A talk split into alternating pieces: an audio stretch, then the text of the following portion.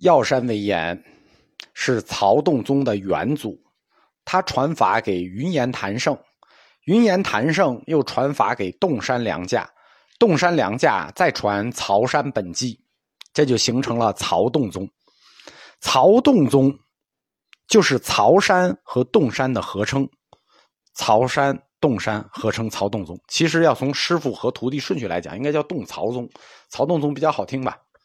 因此，曹洞宗来自于湖南禅系，是禅宗五家七宗运动之后出现的第三家。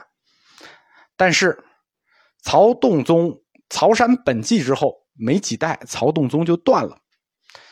洞山良价同时四法的有两个弟子，一个是曹山本纪，跟洞山良价形成的曹洞宗；还有一个不为人知的旁支，叫云居道英。后来曹洞宗法脉断绝之后，是由云居道英的旁系续上的。我们讲的曹洞宗，那这就是第三个宗。如果大家不怕乱呢？我替大家重新整理一下这个法脉，大家拿纸笔有兴趣就记一下。禅宗五家七宗的五家，它的法脉顺序从六祖以后是这样的：六祖是慧能，到七祖之后分成两大禅系，南岳系和清源系，南岳怀让和清源行思，再往下分到八祖，各自传下来一位大师，马祖道一和石头西迁。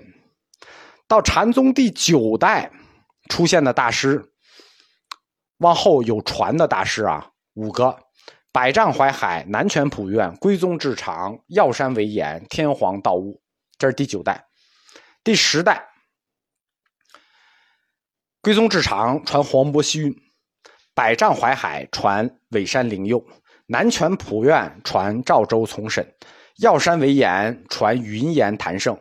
天皇道悟传龙潭崇信，这是第十代禅宗第十代，在禅宗第十代里头就出现了五家七宗，或者说法难以后的第一代禅，尾山禅和赵州禅。因为尾山灵佑和赵州从审，这是禅宗第十代的，尾山禅和赵州禅就是禅宗第十代第一批出现的。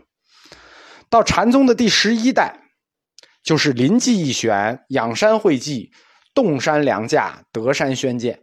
那在第十一代出现的，那就是临济禅和曹洞禅，就是洞山禅。第十一代出现的就是临济宗和曹洞宗，所以临济宗和曹洞宗是同一个时代的，他们的宗师辈分也一样，各自延续了中唐后的两大禅系。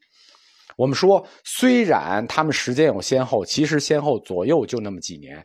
五家七宗出现的这几大宗，都是几年之内同时出现的。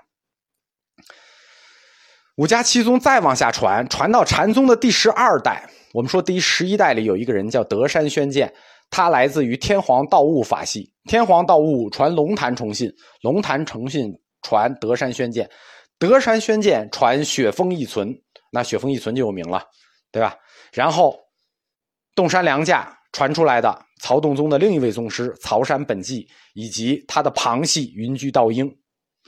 在禅宗的第十二代里头，就出现了一位超级大宗师雪峰一存。雪峰一存，他开创了雪峰禅。雪峰禅就是五家七宗后面两个宗云门宗和法眼宗的元祖。雪峰一存传云门文彦，立云门宗；雪峰一存传玄沙师辈，再传清凉文艺，立法眼宗。所以五家七宗中最后一个出来的就是法眼宗。我们讲完曹洞，下一个就要进入云门宗。进入完云门宗，最后一个就是法眼宗。到了法眼宗，最后就收了五家七宗，就收了五家就收了。法眼宗出了的最后的这位宗师是佛教及古今往来成就之大成者，是谁？永明延寿。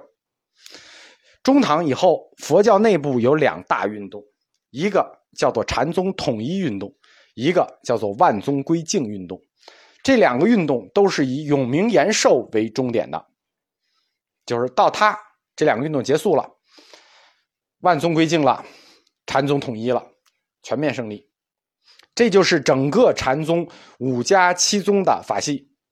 七宗那两个杨岐和黄龙我们先不讲了，那到南宋时期了。大家拿纸一列，这个表叫法脉数，就清楚了。我们返回来，顺着石头西迁讲他的两大法系：药山惟严法系和天皇道悟法系。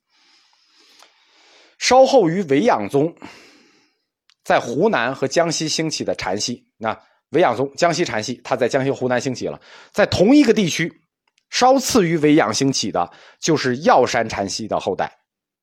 药山惟严，惟严别号药山，他生于公元七百三十七年，死于公元八百三十四年，寿命并不长。但是惟严所处的那个时代。正是南宗禅法的鼎盛时期。我们说太时代里有谁？百丈怀海，南拳普愿。你看，正是禅南宗禅法鼎盛时期。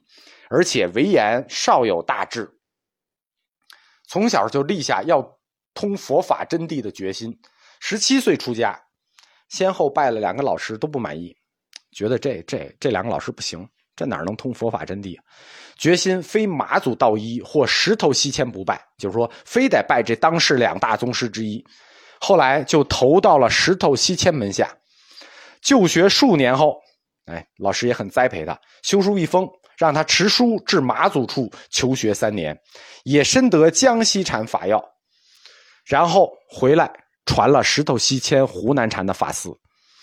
所以药山惟严在禅宗第九代大师里。就是我们说百丈、南拳这一代大师里头，他是一个重要的联系两大禅系的宗师。他而且他和百丈他们是正经的同学，正经的师兄弟，因为他在马祖处啊正经求学过几年。但是那个时代大师有一共同特点，我们说百丈也好，南拳也好，他们没有留下系统的理论，都是农产。那个代时那个时代兴的是农产。对吧？百丈山也好，南拳也好，都兴农产。后世在《宋高僧传》里头有《维严传》，在《祖堂集》和《景德传灯录》里头有《药山维严传》，但是都是公案性质和语录性质的。比如我们前面讲过一个公案，就是李敖的那个李敖和维严的“云在青天水在平”，涉及到维严的公案很多，但是呢，都是公案性质的、语录性质的。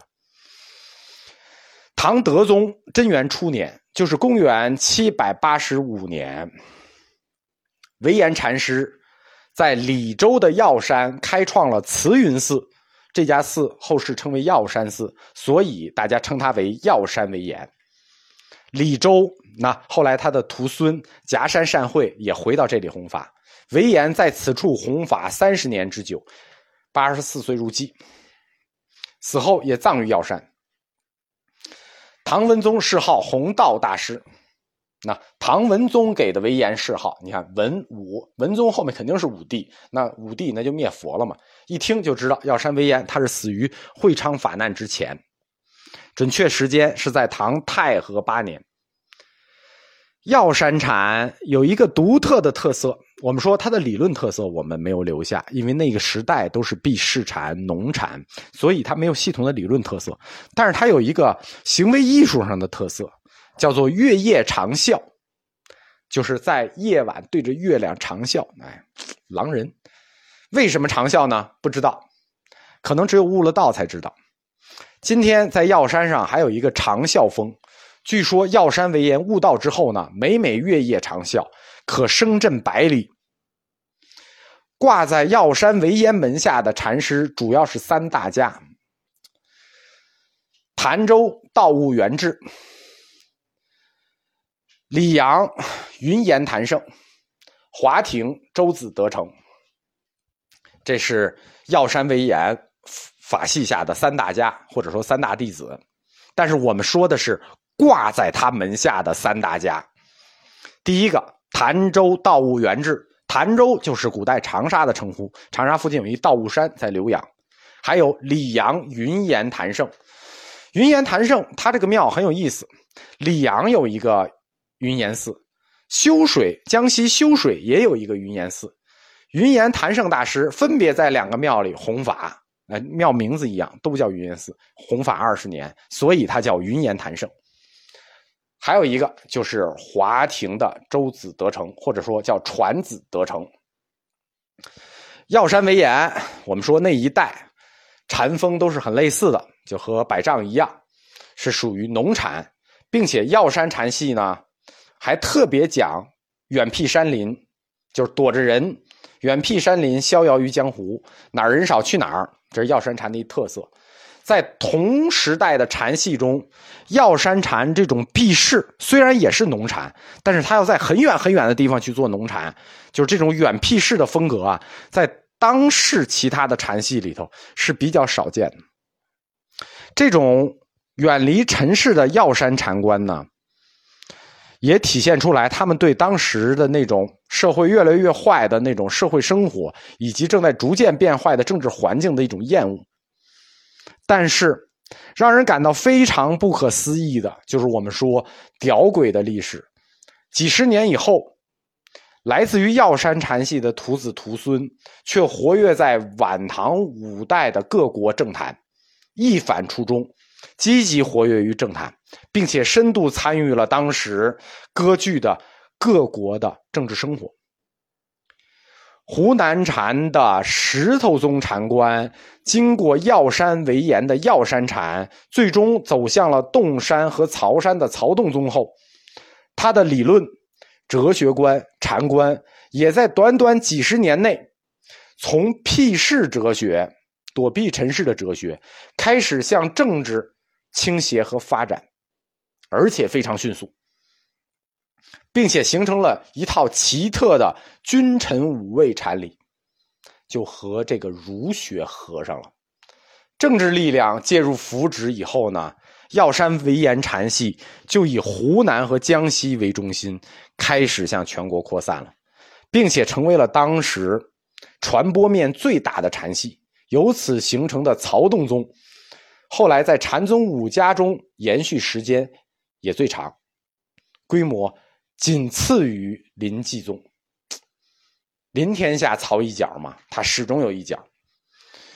最能代表药山为岩禅思想的，或者说他虽然没有系统理论，但是能体现他理论的，是他座下的第一大弟子华亭的传子德成，又叫华亭德成。华亭德成的禅叫辟世禅，躲避是叫辟是叫避。药山为岩事迹以后，师兄弟三人，道悟元志、传子德成、云岩谭胜，哥仨就商量了一下。埋葬完师傅以后啊，商量一下，说准备搬点少量的家具啊，找找几件衣服啊，弄点种粮啊，这个遵从师傅的遗教，找一个没有人烟的地方躲起来避世。啊，这个事儿就说好了。但是临行之前。道悟元志改了主意，就是道悟山元志，这很奇怪啊，因为道悟元志的禅观也是避世的，而且还更加避世，但是为什么临走临走他改了主意呢？可能是因为他爱旅游，反正总之这是一个历史小谜团，因此师兄弟就此别过，江湖路远。德成他一路飘零，他是大师兄嘛，他就一路。顺江漂流，呃，走是顺江走，不叫飘零啊，就一路顺着江走，走了三四千里地，一直快走到大海，就来到了华亭吴江。华亭就是中国古代上海的松江，就上海现在有个松江啊，就上海松江以前就叫华亭，以前叫华亭府，是元朝的时候改叫松江府了。华亭吴江，吴江就是吴淞江。吴淞江古代也叫松江或者吴江，都是这个地方。德成就在这里做了船夫，每日摆渡，泛一小舟，人称船子和尚。他选这个职业是非常独特、非常独特的，有很深的隐喻。他在做船夫，在每日摆渡。这就是华亭德成，僧史上非常有名，舟子德成或者船子德成。他所提倡的禅法。就是辟世禅，他有一大套辟世禅的传歌，就是因为每天摇船嘛，他就唱歌，其实就是写诗。他有一整套传歌，他每日在这里摆渡，做什么呢？啊，就为了做个船夫吗？不是的。难道就为挣钱吗？不是的。他是在等，就是我们说等，在找自己的传人。因为当年师傅药山为岩入寂以前，把德成叫到身边，对他说：“你上无片瓦遮头，下无捉锥之地，可大善悟法。”就是说，你穷成这样也没什么牵挂了啊，上无片瓦，下无立锥，所以你没有牵挂，你可以大善无法了，你就能大善无法。因此可以说，药山为言真正托付法慈的是传子德成。德成传法的故事啊，轻易不能讲，因为讲了很难受。具体的德成的事迹，应该是都在佛教诗词里讲。我们说过，他有一套很大的像《长恨歌》一样的传歌《避世歌》。有一天，有一和尚前来坐船。这个和尚就是后来他唯一的司法弟子夹山善会。德成在摆渡过程里头，那都来坐船嘛，就给他渡到江那边去啊。三次将夹山善会打落水中，把他打落水中。第三次，善会得悟了，因此得悟。得悟之后，善会就登到岸上，在岸边回头向传子德成跪拜。刚喊了一声“师傅”，只见传子德成在船上大喊一声“舍离”，就投水自尽了。舍离是传子德成在喊自己的师傅药山为言，因为药山为言临终前托付说：“你要大善悟法。”那师傅药山受的法已传，责任已尽，大叫一声“师傅”，世间没有什么可以留恋的。投水自尽了。德成答应他师傅传了法，也参透了他师傅的法，参透了药山禅，参透了生死，这就不是师徒之情了，这是禅门师徒护法的传统。禅宗师徒间各宗护法传统不一。维养宗师徒护法，师徒之间，徒弟一旦得悟，就法一旦有父，师徒就平等了，不再有师徒关系。而药山禅系呢，又是另一支传统，就是他们曹洞这一系啊，他们是曹洞的元祖，因为到了下一代才有曹洞。他们曹洞这一系呢，一开始就有这种君臣父子之间这种托付的。深厚情谊，可以说药山禅系是拿命传法，可见法之珍贵。夹山善会得法之后，就在他师傅传子得成投水处创建了法忍寺，世称传子道场。法忍法忍寺无生法忍就是涅盘。大般若经说，人入初地道，不是人，就入。道出地，入见道出地，始见一切法，毕竟不生之理，名无生法忍。入见道出地，那就是菩萨出地啊，那就明白了不生之理，就叫无生法忍。所以这个法忍寺，就是说师傅他已经做了菩萨了。师徒之间有时候就是因缘，就是命定的师徒。夹山善会，他是湖北襄阳人。他少年的时候呢，是在长沙附近的龙牙山，后来到了三顿宗和牛头宗的大本营润州的鹤林寺就学，就是今天镇江的那鹤林寺求学。在他遇见传子得成之前，他已经是成名的讲师了。镇江呢，是长江交通的一个重镇，江河汇聚之处。运河也在这里，古代这里叫做西津渡。药山为岩坐下三大弟子嘛，其中有一个就是临行改了主意，爱四处流窜的道悟山元志。道悟山元志那天正好路过这里，也住在镇江鹤林寺，他就和夹山善会互相问答了一阵，实际就是禅宗传统的一些话题。善会觉得，啊。这个道务元智见解好高哦，对吧？见解很高，喜马拉雅山本山好长知识。道务元智顺手一指，说：“你顺江而下，到吴江去，去找一个摆渡的和尚吧。那个人可以做你的师傅。”百度，我们说了，传子和尚挑的这个职业是很有隐喻的。这就是我说的命定的师徒关系。德成在等善慧，善慧在等德成。千古师徒佳话。夹山善慧在晚年的时候，返回了药山禅系的祖师药山为岩的故乡，在湖南的澧州夹山创建了夹山寺，以夹山为中心，迅速形成了一个数百人的农禅基地，在此弘法十一年。而德成传子德成所提倡的避世禅一系，也在夹山善会的传播下，影响力迅速扩大。但是，这个禅系延续的是药山唯岩禅系的一个根本主张，就它还是延续的这个药山系的根本主张，就是避世，在绝人烟处避世，哪儿人少去哪儿，在乱世中。陶氏自保，这点跟临济义学还是有些相像的。